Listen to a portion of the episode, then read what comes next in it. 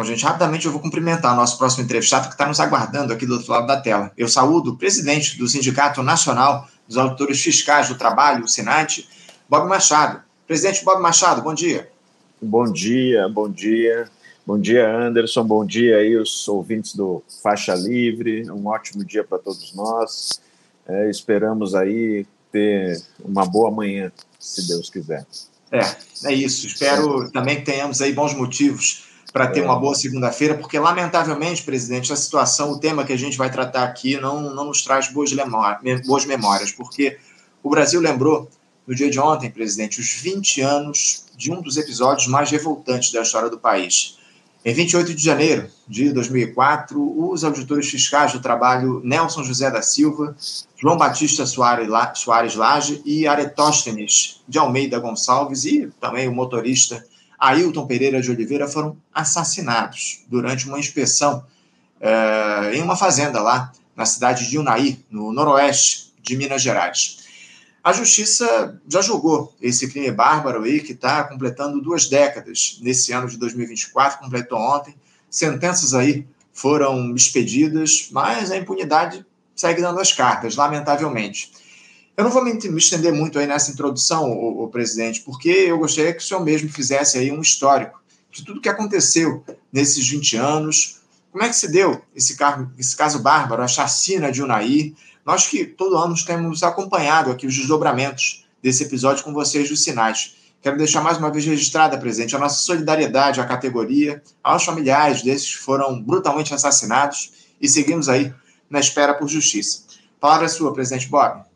Anderson, é, é, sempre bom a gente relembrar né, os, os acontecimentos que levaram né, a, a, a, brutal, ao brutal crime né, que contra os nossos colegas auditores fiscais do trabalho é o motorista do Ministério do Trabalho, Ailton. Né?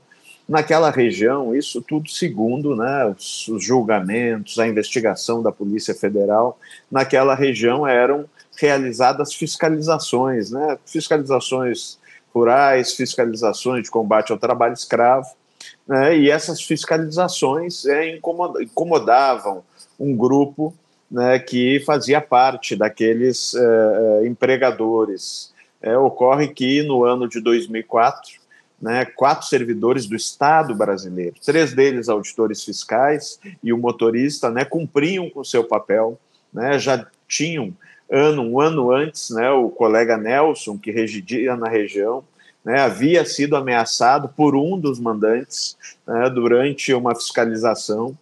Né, colocaram uma é expressão que está nos autos do processo, né, é, um dos mandantes segurava um chucho, né, que é um, um, um instrumento é, pontiagudo que é utilizado para cravar no saco de feijão né, e retirar alguns grãos é, desse saco de feijão. Né, e ele, durante a fiscalização, segurando esse, esse instrumento pontiagudo, é, proferiu aí a que rico é, instrumento para colocar é, é, na barriga de um preto. Né? Isso acabou sendo, é, obviamente, foi feita a denúncia, né? o Estado se mobilizou, investigou e tal, mas o tempo é o tempo, né? Passaram-se, passou aí um ano, né? Os colegas acabaram retornando, tomaram mais cuidado para realizar as fiscalizações naquela região. O colega né, não mais fiscalizou sozinho em dupla, vinham colegas é, de outras regiões para né, dar suporte ao colega Nelson, que já havia passado né, por aquele tipo de situação no período anterior. Né, e nesse dia, né, existiam dois colegas da capital, Belo Horizonte, que estavam né, em, junto com o Nelson, né, que saíram, pegaram aí as suas, as suas OS, né, que são aí as indicações daquelas, é, é, daqueles estabelecimentos onde pode estar ocorrendo irregularidades, né, e foram a campo cumprir com o seu papel constitucional, ou seja, né, cumprir com seu papel é, em defesa do trabalhador brasileiro, quando é, não sabiam eles, estavam sendo já o colega Nelson é, estava sendo uh, monitorado pelos assassinos. É, e nesse dia, né, que, em que sai Nelson com os outros quatro colegas, um dos assassinos liga para o mandante e diz: olha, né, a gente foi contratado para assassinar um, mas tem quatro.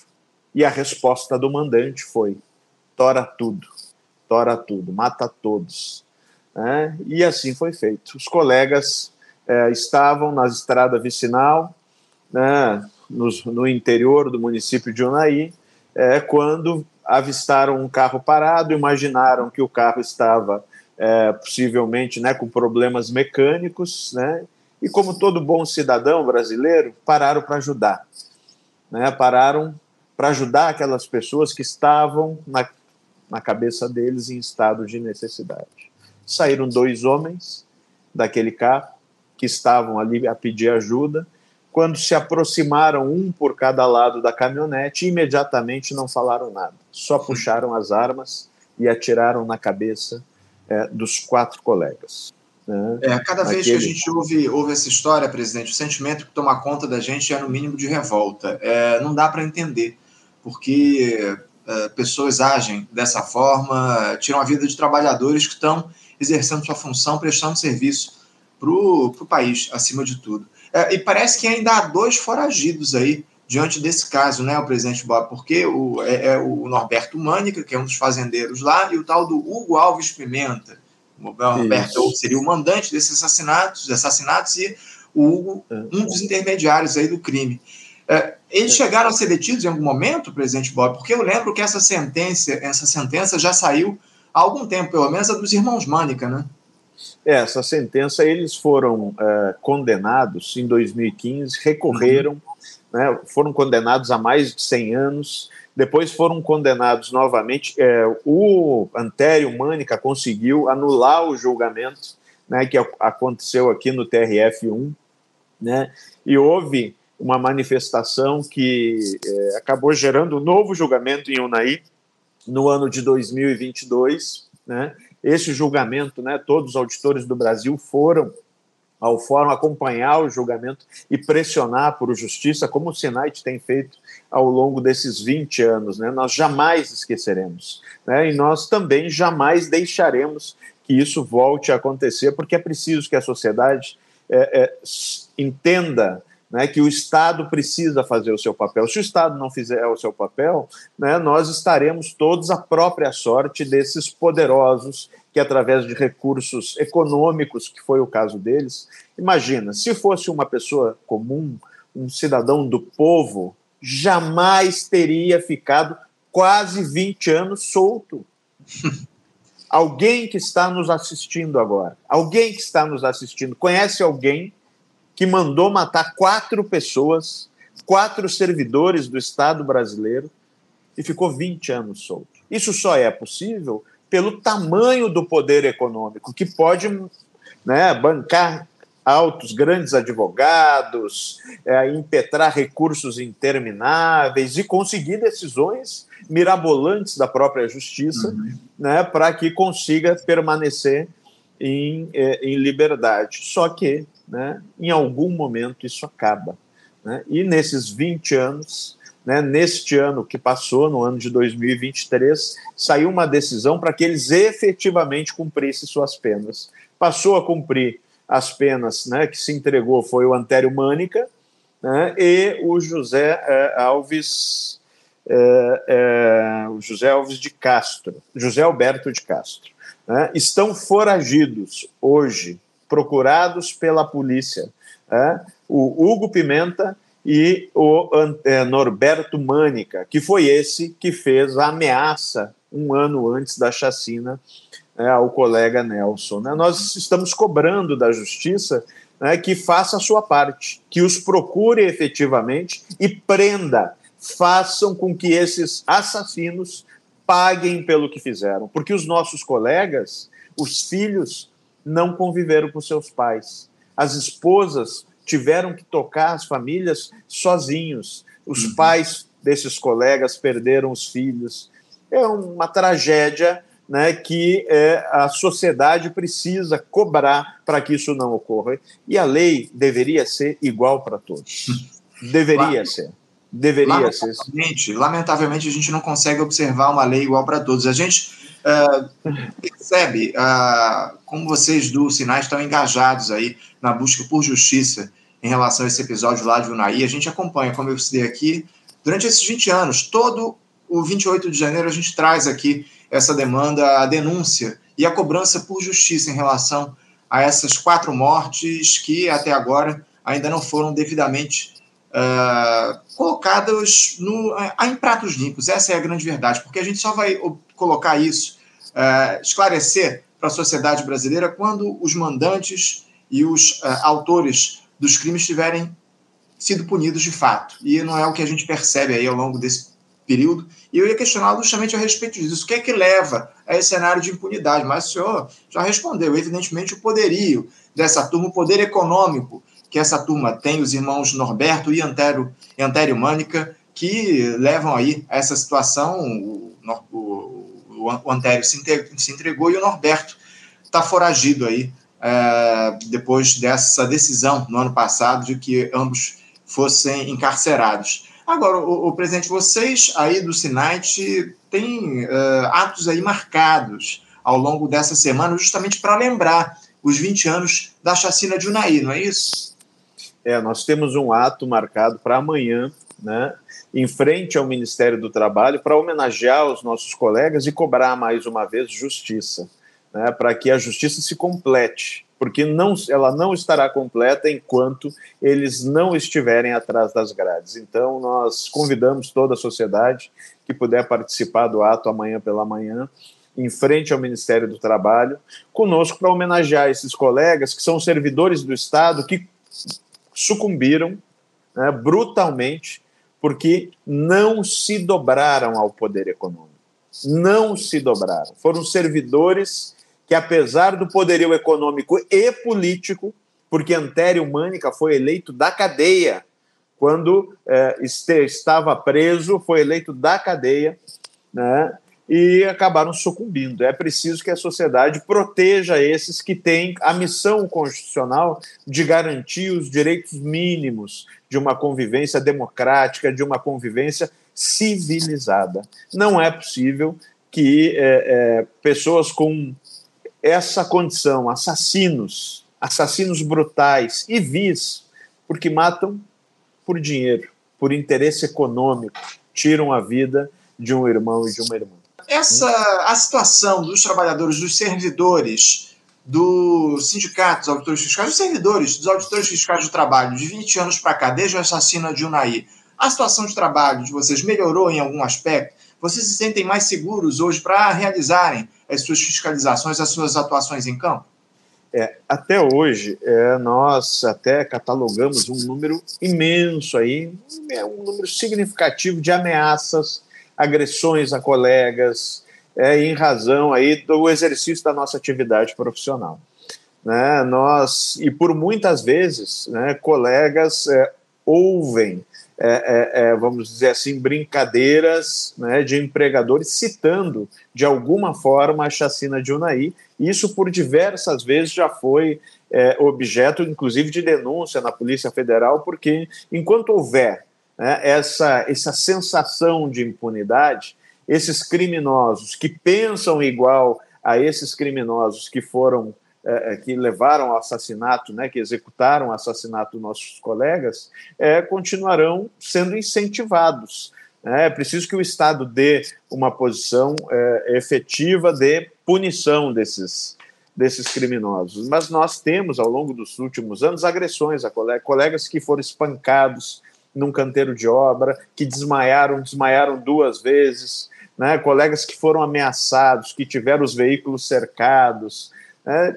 Tem ameaças de toda ordem é, do, na, na, no exercício, né? enquanto o auditor fiscal atua no exercício da sua profissão. Né? O que, que faz um auditor fiscal? Talvez é, aqueles que estão nos, nos, nos escutando não tenham a clareza, né? mas a auditoria fiscal do trabalho são as, os auditores fiscais, fiscais do trabalho, são as autoridades responsáveis por combater o trabalho escravo no Brasil, por combater o trabalho infantil no Brasil, afastar as crianças das piores formas de trabalho infantil, né, por garantir ambientes de trabalho saudáveis e seguros, né, evitando mortes, amputações, né, garantir a inclusão de uh, aprendizes no mercado de trabalho, garantir a inclusão de pessoas com deficiência, combater as fraudes trabalhistas para garantir que os trabalhadores recebam aquilo que lhe é direito de direito. Então, é, em razão do exercício dessas atividades, nós temos, claro, um constante é, clima de, é, vamos dizer assim, é, de estresse na sua atividade, mas isso faz parte do cotidiano. É preciso que todos compreendam que a legislação precisa ser cumprida, que os trabalhadores são é, é, têm que ter um ambiente digno de trabalho, né, com segurança, com saúde, com higiene.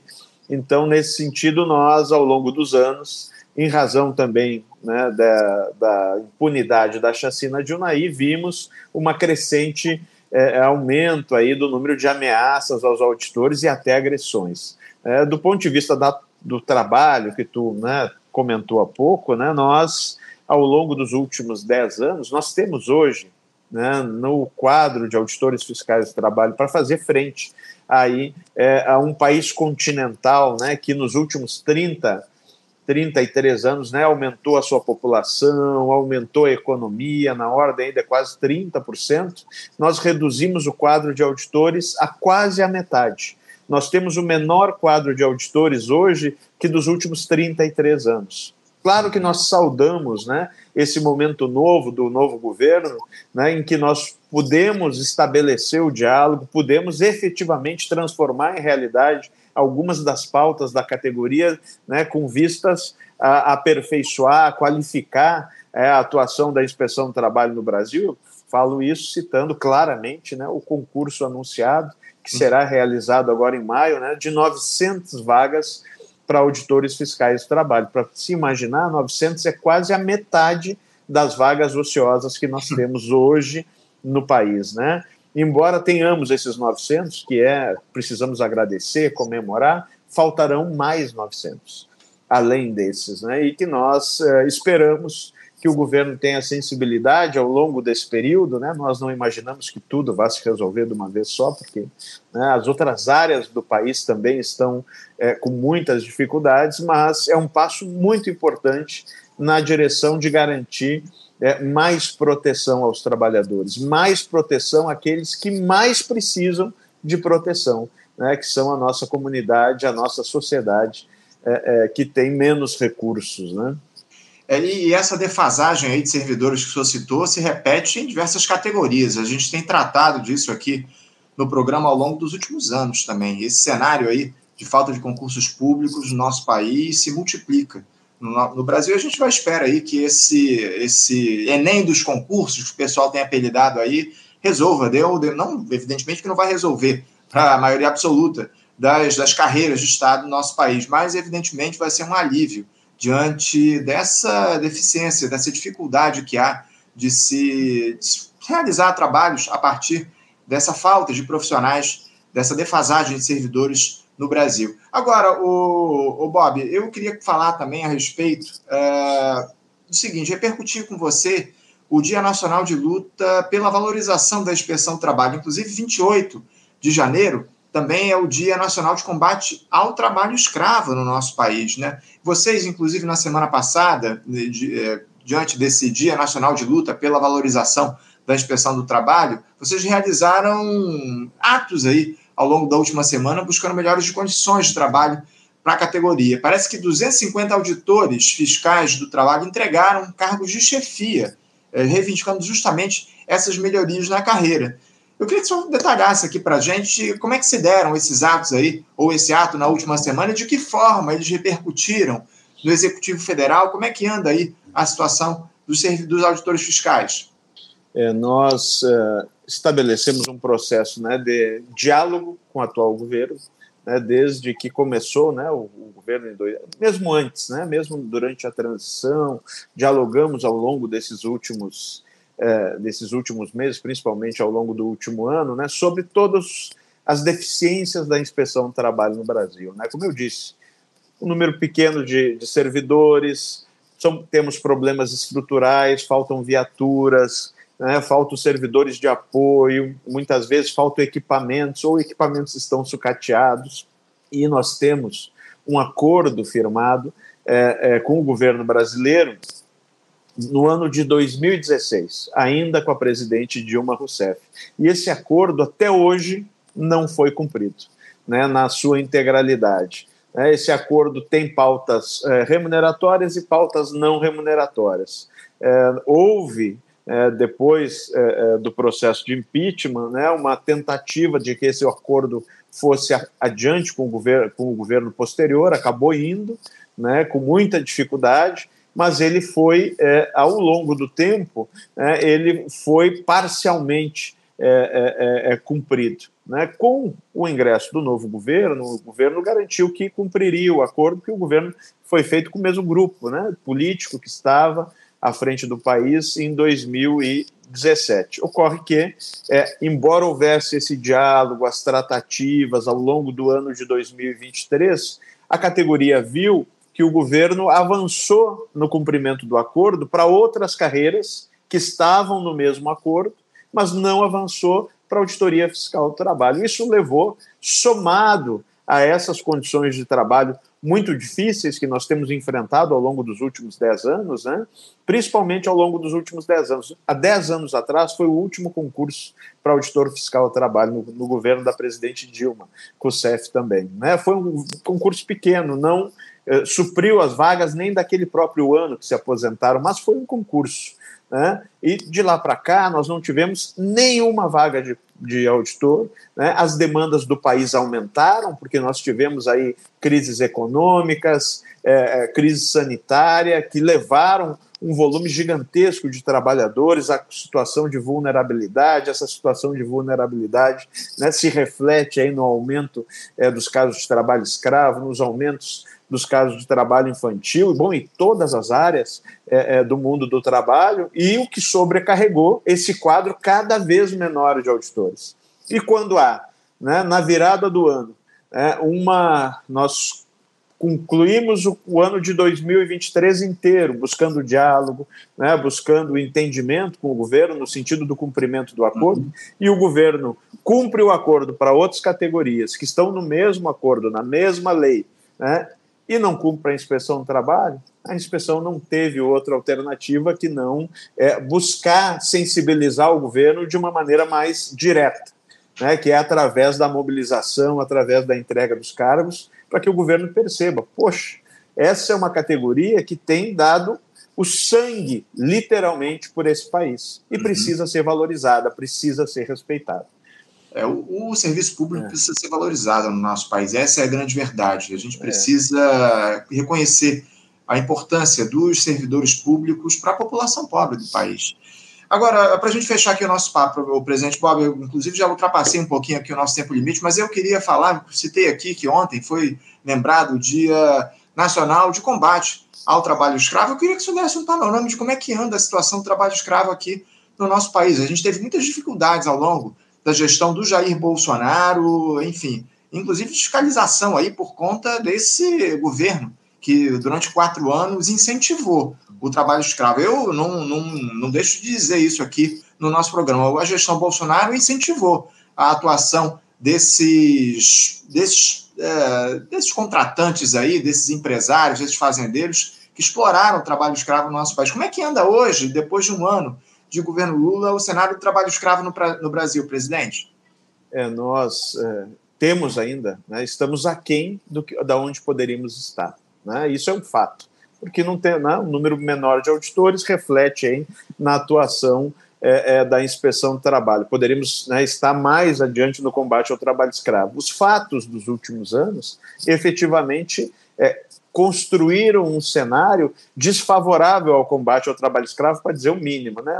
Ataques né, do próprio presidente, é, muitas vezes, a atuação da inspeção do trabalho, como ele citou, é, a, palha da carnaúba, né, fez é, é, é contraposição entre direitos e, e trabalho, é, emprego, né, quer direitos ou quer trabalho, né, ia tirar a fiscalização do cangote do empregador, isso tudo soa muito ruim né, do ponto de vista da sociedade e daqueles que têm já né, o seu, os escravagistas, como nós dizemos, né, é aqueles que já gostariam efetivamente de colocar nas correntes os trabalhadores para obter um maior lucro é, sob o suor e a dor é, do outro ser humano. Então, nesse sentido, nós é, imaginamos que ao longo desse ano, embora tenhamos menos auditores, é, houve uma maior é, sensibilidade do ponto de vista do governo de permitir que as ações né, e buscar garantir recursos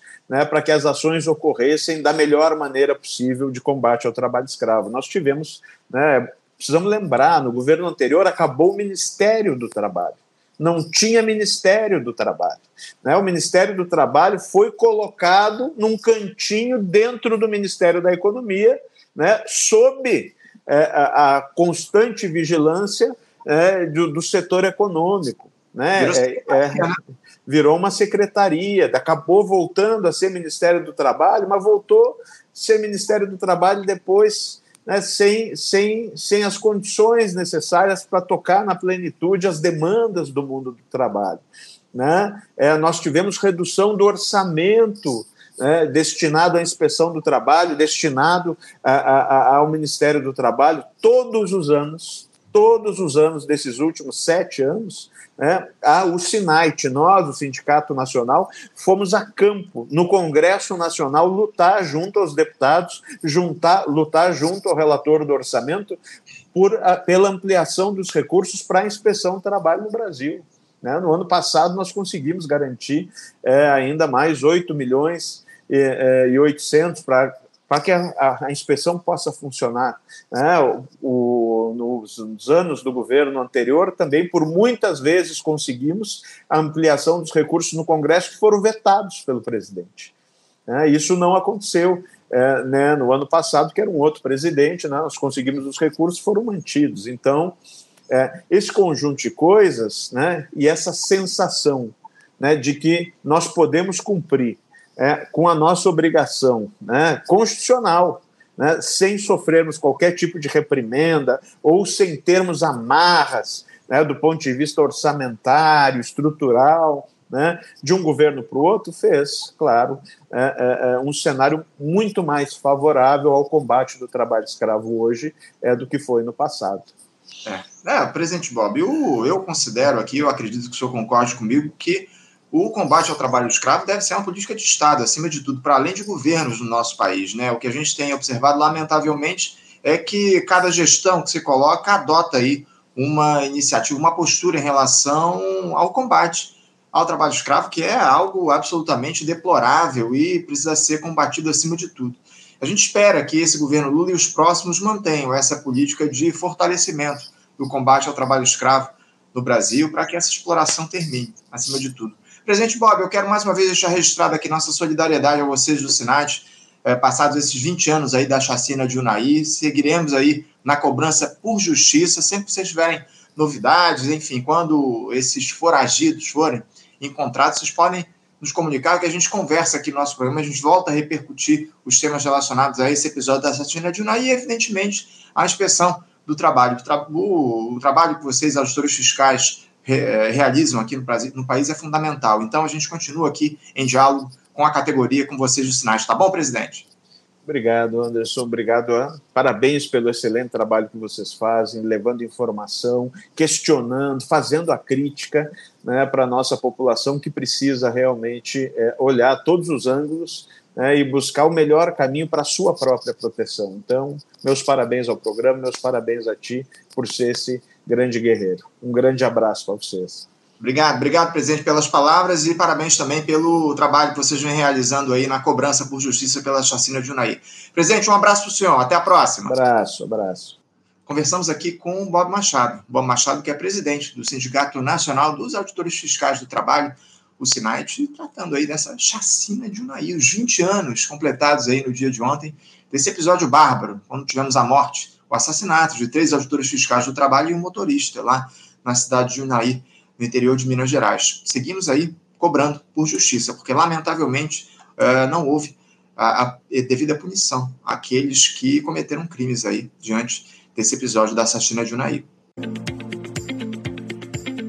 Você, ouvinte do Faixa Livre, pode ajudar a mantê-lo no ar. Faça sua contribuição diretamente na conta do Banco Itaú, agência 6157, conta corrente 99360, dígito 8. Esta conta encontra-se em nome do Sindicato dos Professores do Município do Rio de Janeiro e região, o Simpro Rio, uma das nossas entidades patrocinadoras, mas seus recursos são destinados exclusivamente para o financiamento do nosso programa.